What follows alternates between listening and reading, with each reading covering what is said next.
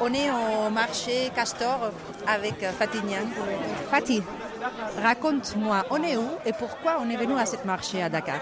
Le marché Castor, euh, c'est un marché où on vient régulièrement parce qu'on a déjà nos, notre distributeur euh, sur la partie sec, c'est-à-dire euh, tout ce qui est huile, condiments, etc. Il est 10h du matin et notre reporter Martha Moré-Iras traverse un marché alimentaire animé à Dakar, accompagné du chef Fatih Nyang on passe par un fournisseur sur place. Donc euh, on en profite après, comme il y a le marché avec euh, tous les fruits et légumes, on en profite pour acheter euh, les produits frais. Ouvrant ses portes dès 5 heures du matin, ce marché en plein air offre une riche sélection de délices culinaires sénégalais. On y trouve des fruits frais, comme les mangues, les papayes ou les pamplemousses, des légumes, comme les ignames, les okras ou les maniocs, ainsi que des poissons et des mollusques frais et séchés qui proviennent directement des producteurs locaux. Pour nous, c'est important le fait que ça soit frais et que ça vienne au marché, parce qu'on est vraiment au cœur de l'économie. Donc euh, les agriculteurs déposent tous les produits au marché et nous, en fait, on récupère ici au marché pour pouvoir proposer à nos clients des produits frais et de saison. L'ingrédient secret de la recette que la chef Fatih va nous apprendre à cuisiner est le niébé local, un haricot à œil noir ou cowpeas en anglais. Fatih va cuisiner des acras de niébé ou cornilles de pois noirs, un encas que l'on trouve dans les rues du Sénégal. On négocie les prix hein, tout le temps. Donc là, le kilo, il est à 1500. Donc voilà, on va prendre le haricot Black Eyed Peas. Pendant des siècles, le niébé a été un aliment de base au Sénégal, mais aujourd'hui il est remplacé par des saveurs européennes. À Dakar, les plats étrangers de restauration rapide comme les hamburgers, les pizzas et les sushis sont généralement commercialisés comme des repas raffinés et les plats indigènes plus nutritifs sont considérés comme de la nourriture pour les classes populaires. Donc, est-ce que tu peux nommer tous les différents ingrédients qu'on vient d'acheter euh, pour la recette? Alors, pour la recette, on a acheté de la poudre de niébé, on a acheté du poivre, on a acheté du piment, on a acheté de l'ail, et on a acheté de la chapelure. Fatih va préparer un encas que l'on trouve dans les rues de Dakar. Pour elle, la cuisine de rue est un élément important de la cuisine sénégalaise. Ces plats sont au cœur de la culture du pays tout en étant indéniablement marqués par un profond passé colonial. Fatih nous emmène dans un voyage culinaire entre la France et le Sénégal, deux lieux qui ont influencé le patrimoine culinaire de l'Afrique de l'Ouest et inspiré son ambition de montrer que la cuisine de rue peut être chic, durable et sénégalaise. Donc là, il n'y a plus qu'à passer à la partie préparation.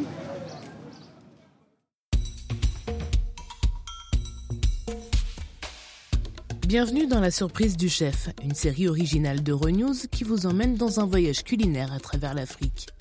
Nous rencontrerons des chefs et des communautés locales qui s'engagent à remettre sur la table des ingrédients traditionnels négligés. Et n'oubliez pas votre carnet de notes, nous avons aussi de délicieuses recettes à partager avec vous. Je suis votre présentatrice Pascal Maé Kenya et aujourd'hui je vous emmène avec moi à Dakar, la capitale du Sénégal, pour rencontrer la chef et entrepreneuse Fatih Nyang. Sa mission Faire revivre les plats sénégalais en testant et en promouvant les recettes traditionnelles des rues de Dakar. L'histoire de Fatignang a commencé à 5000 km du marché de Castor, dans la ville beaucoup plus calme et beaucoup plus petite de Creil, à une heure de Paris. Elle y a grandi dans une famille nombreuse, avec sept frères et sœurs et deux parents aimants qui voulaient que leurs enfants gardent des liens étroits avec leur culture d'origine. Ma maman, elle nous a appris vraiment la culture euh, africaine, sénégalaise, euh, la langue euh, maternelle qui est le, le peul, le tout couleur, ici au, au Sénégal. Donc à l'école, on apprenait plus le français. Élevée entre deux mondes, Fatih passe généralement ses vacances de jeunesse au Sénégal, à Matam, une région située à 800 km au nord de Dakar, connue pour ses prairies arides, sa productivité agricole et l'importance vitale du fleuve Sénégal. Ça nous permettait même de, comprendre en fait la valeur qu'on avait euh, en France, puisque euh, voilà, on avait accès à, à quasiment tout. Euh, avec l'industrialisation, on peut aller facilement au McDonald's, etc. Et euh, quand on allait au village, euh, on, prenait l'eau du puits, on n'avait pas d'électricité, c'était encore euh, au temps où il fallait allumer avec la lanterne pour, pour avoir de la lumière. Pour Fatih, ces étés étaient l'occasion de se retrouver avec ses grands-parents, ses oncles et ses tantes, mais ces moments lui ont aussi permis de découvrir sa culture sénégalaise. Ça m'a beaucoup impacté euh, plus tard après dans ma relation avec euh, la gastronomie africaine.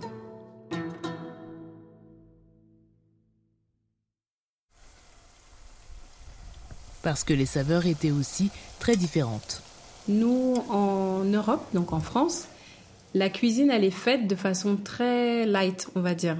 C'est moins prononcé en termes de tout ce qui est euh, ben, piment, épices, etc. C'est vraiment euh, très sobre, donc c'est facile à manger, facile à digérer. Très différent des aliments de l'Afrique de l'Ouest. Ici au Sénégal, c'est très très prononcé. Ça m'a un peu perturbé d'ailleurs quand je, suis venue au Sénégal. Bah, tout est plein de, de piments, d'épices, etc. Et tout de suite, c'est perturbant même au niveau de la bouche et au niveau de l'estomac aussi. C'est difficile à gérer. Vivant en France, Fatih avait du mal à trouver des ingrédients africains.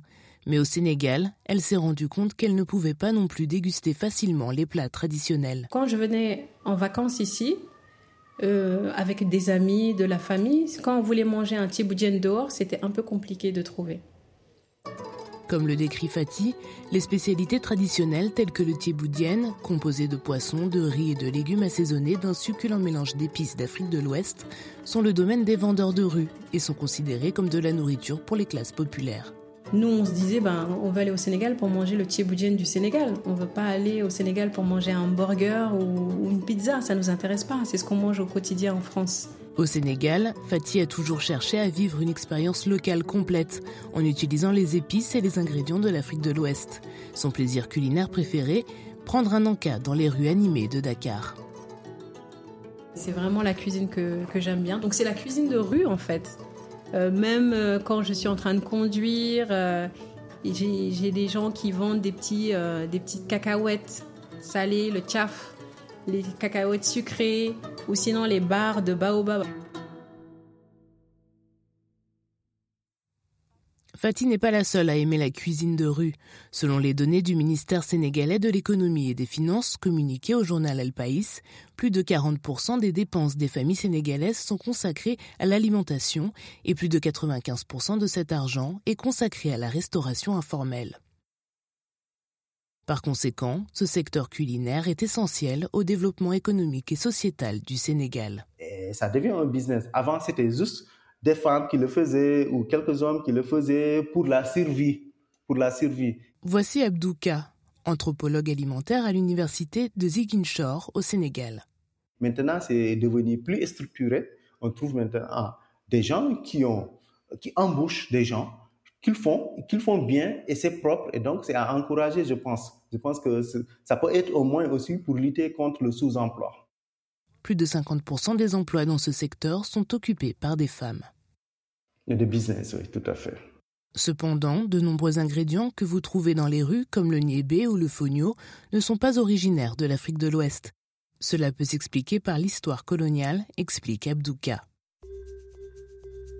Avant la colonisation, on avait des céréales et des légumineuses traditionnelles que les gens cultivaient, qui entraient dans leur alimentation au quotidien.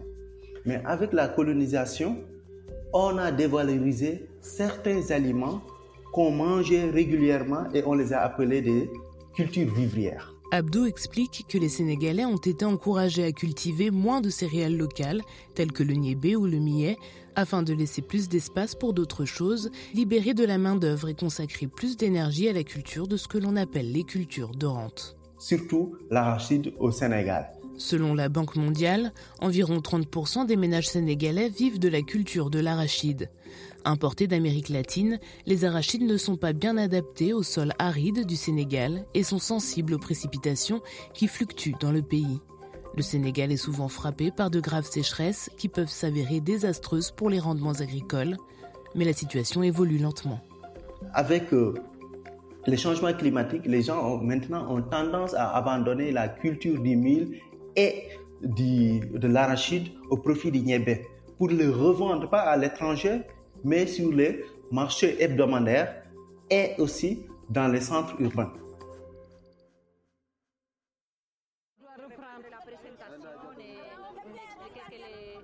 C'est le cas sur ce marché de Podor, une petite ville située dans la partie rurale du nord du pays, le long du fleuve Sénégal.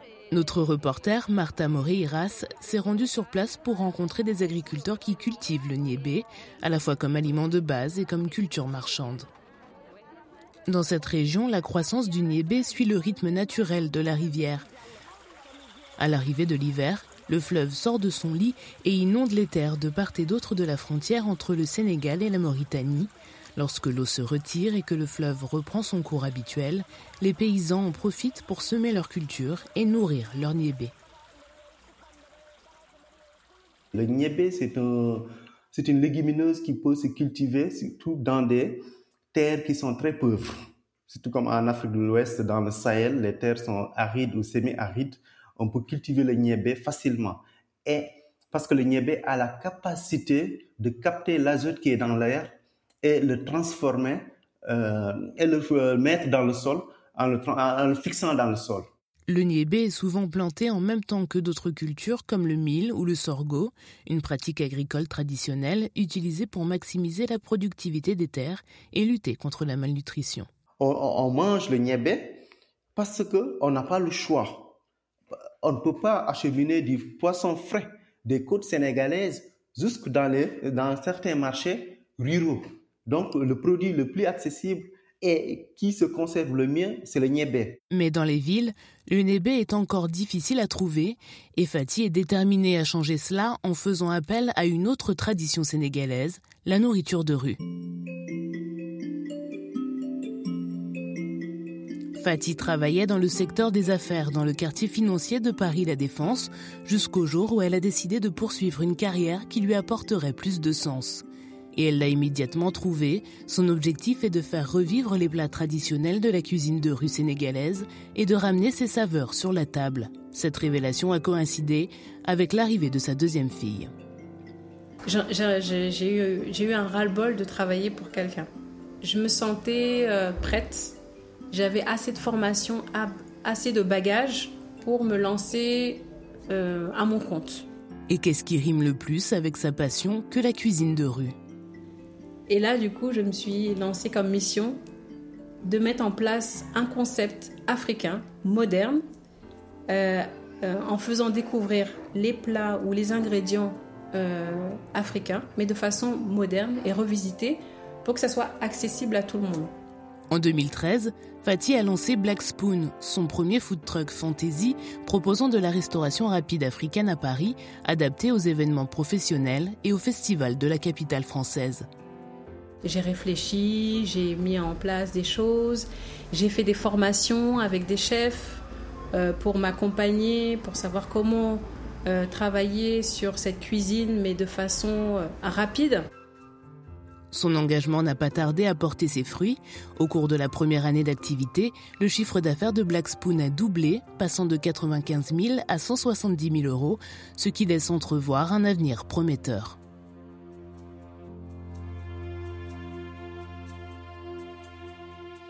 On a eu beaucoup de demandes, on était débordés, on n'arrivait pas à tout absorber. Euh, ça a été très médiatisé euh, au niveau international. Et euh, donc, du coup, c'est par ce biais-là que Black Spoon a été créé. On a même eu en 2014 le prix du meilleur entrepreneur africain en France avec ce concept. En 2017, alors qu'elle dirigeait le food truck Black Spoon en France, Fatih a décidé qu'il était temps d'amener son entreprise dans le pays qui l'a inspiré, le Sénégal. Ici, son objectif est de proposer sa nourriture dans de nouveaux lieux, adieu les camions et bonjour les restaurants dans des centres commerciaux, des aéroports et des stations-service, des endroits remplis de monde. Après la pandémie, Black Spoon a entamé un partenariat avec la multinationale française de l'énergie, Total Energy, et a ouvert un tout petit restaurant dans une station-service sur l'autoroute près de Dakar. Il propose de la nourriture française et la population, elle est à 95%, 98% sénégalaise. Et quand les Sénégalais venaient dans ces stations-là, bah, ils ne s'y retrouvaient pas complètement. Il leur, leur manquait quand même le côté africain. Donc ils ont décidé de africaniser un peu les stations essence pour apporter la touche africaine. Un restaurant lumineux avec un seul mot d'ordre, joué avec des ingrédients traditionnels comme l'incontournable niébé, qui est mis en scène dans des recettes de cuisine de rue comme les acras végétariens. Moi, la première fois que j'ai goûté le niébé, c'était en plat. Je ne l'ai pas goûté en street food ou autre, je l'ai goûté en plat. Donc on faisait du... Avec ce niébé, on faisait comme un ragoût avec une sauce tomate et de la viande. Malgré sa nature polyvalente, le niébé, comme d'autres ingrédients locaux, a été largement ignoré par les Africains car il était considéré comme de la nourriture pour les classes populaires par les colons. Grâce à des projets comme Black Spoon, les choses changent et aujourd'hui, le niébé revient progressivement sur le devant de la scène. Comment dirais-je C'est un peu mastique. C'est fondant quand, on, le, mange avec la dent. Mais euh, c'est quand même léger. C'est quand même léger. Donc, euh, c'est comme un ragoût en fait. C'est exactement comme un ragoût. C'est comme si on fait un, je sais pas en France, un, bœuf bourguignon avec euh, voilà le bœuf et plusieurs légumes.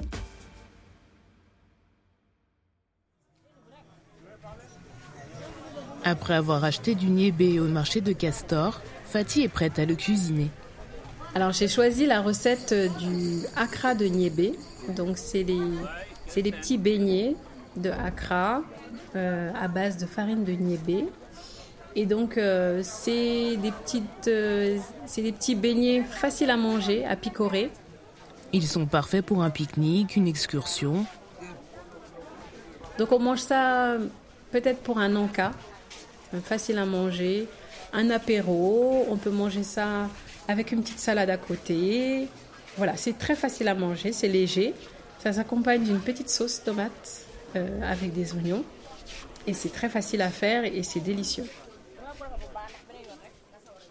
Alors nous, on est parti sur euh, le niébé, donc euh, le black peas en, en poudre. On a besoin d'eau, on a besoin de piment, on a besoin d'ail, on a besoin de poivre, Raconte-moi, les poudres de niébé. Le poudre de niébé, donc le niébé de façon brute, on le prend, on le fait ramollir en fait dans l'eau parce que c'est comme c'est assez dur. On le met, euh, on le met dans un bol, on le remplit d'eau, on le laisse ramollir en fait. Et quand c'est ramolli, on peut le piler. On le met au pilon et on l'écrase comme ça et ça devient une pâte, une pâte euh, molle. Ou sinon on le fait sécher on le fait sécher et après, on le met en robot et ça mixe, ça devient une farine. Avec cette pâte, vous pouvez faire vos acras, vos beignets ou des petits nuggets, puis vous les faites frire. Il faut mettre dans une casserole un peu d'huile, faire des petites boules avec euh, les doigts de la main et le mettre dans, dans l'huile et euh, voilà laisser euh, quelques secondes le temps que ça dort et que ça devient rond et ensuite on l'enlève avec une cuillère et puis on, enlève aussi l'excès d'huile. Et après, on peut, on peut le manger. Là, on laisse juste quelques minutes. Hein. Voilà. Quelques minutes, le temps que ça devient doré. Moi, ce que j'aime bien dans ce type de snack, moi, je les appelle les finger food, parce qu'on les mange à la main comme ça, on picore, c'est qu'on les mange chauds. C'est-à-dire que ça soit le beignet, farine, beignet de goût, euh, que ça soit les akra, que ça soit le samoussa. Voilà, toutes ces choses-là, j'aime bien quand ça sort, c'est chaud. Chez Black Spoon, la pâte est préparée à l'avance et les acras sont frits juste avant d'être servis. C'est bien chaud et c'est appréciable. Après, on peut faire des nappages, on peut faire des coulis de bissap dessus, des coulis de Nutella. On peut faire plein de types de nappages, du miel, on peut tout faire. C'est la partie que les clients de Fatih et notre journaliste Martha apprécient le plus. Alors à l'extérieur du niébé, du akra de niébé, c'est euh, très croquant parce que la pâte en fait elle a durci avec le contact de l'huile, donc c'est dur, c'est croquant. Et à l'intérieur, on retrouve le côté euh, puré. Donc c'est mou dedans à l'intérieur. Donc voilà. Aujourd'hui, Fatih est retournée à ses racines sénégalaises pour tirer le meilleur parti de la cuisine de ce pays. Tu te souviens de la première fois que tu as mangé un akra Mm. de niébé? C'était au Sénégal. Oui. Oui, parce que je connaissais pas avant ça. Je savais pas qu'il y avait des akras de niébé. Je savais pas du tout. Donc c'est euh, dans la cuisine qu'ils ont, qu'ils ont fait euh, des akras et ils ont ils m'ont proposé, ils m'ont dit ce serait bien de proposer ça aux Sénégalais parce qu'ils aiment ça. Je dis ah bon c'est quoi? Ils ont fait le akra de niébé, ils m'ont fait goûter. Je dis ah oui c'est sympa. Il m'a dit en tout cas c'est très très demandé. J'ai dit ah puisque les Sénégalais ils aiment ça, faisons. Et c'est comme ça qu'on on a remis la, la recette dans la carte de Black Spoon. Donc ça, on va le faire découvrir par exemple en Europe, parce qu'ils connaissent pas. Donc ça, c'est des découvertes qui viennent du Sénégal et qu'on va faire découvrir aux Européens. L'année prochaine, Fatih ouvrira à Paris un restaurant Black Spoon, la version saine de McDonald's, qu'elle espère voir arriver dans d'autres villes françaises. L'activité est également en plein essor en Afrique, où Fatih a déjà reçu deux offres de franchise. Elle espère porter sa marque au-delà de la frontière sénégalaise, en Côte d'Ivoire. Mais peu importe où Black Spoon ira, une chose est sûre, elle restera toujours fidèle aux deux cultures qui ont inspiré Fatih et son projet initial. J'adore la gastronomie française, mais j'adore aussi la gastronomie africaine, donc j'ai la richesse des deux. Et, euh, et c'est pour ça que Black Spoon a été inventé, parce que j'ai le côté européen pour moderniser justement cette cuisine, mais j'ai aussi le côté authentique où je connais les ingrédients depuis que je suis petite, donc je connais les goûts, les saveurs, etc. Et je sais ce que je demande à, mes cuisiniers de mettre en place pour retrouver vraiment ce mix euh, vraiment euh, à l'équilibre pour faire découvrir euh, au, au client, au consommateur final.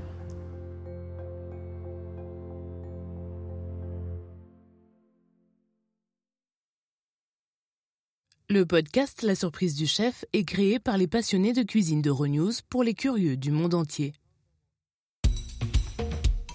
Je suis votre présentatrice Pascal Mae Kenya et cette série est écrite et produite par mes collègues Alice Carnevali, Naira Davlachian, Martha Rodriguez Martinez et Ashling Niculin à Lyon, en France. Le reportage original a été réalisé par Martha Moreiras à Dakar, au Sénégal.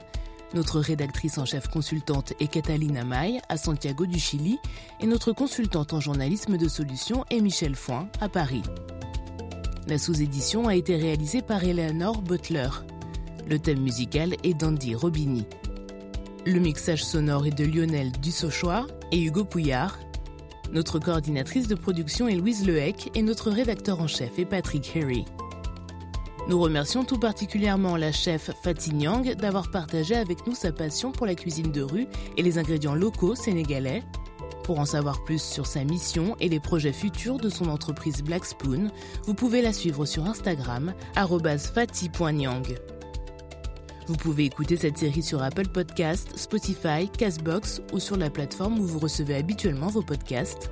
Pour plus d'informations sur la surprise du chef, rendez-vous sur notre site web euronews.com. Vous parlez anglais Vous pouvez trouver une version de ce podcast en anglais. Il vous suffit de faire une recherche The Star Ingredient.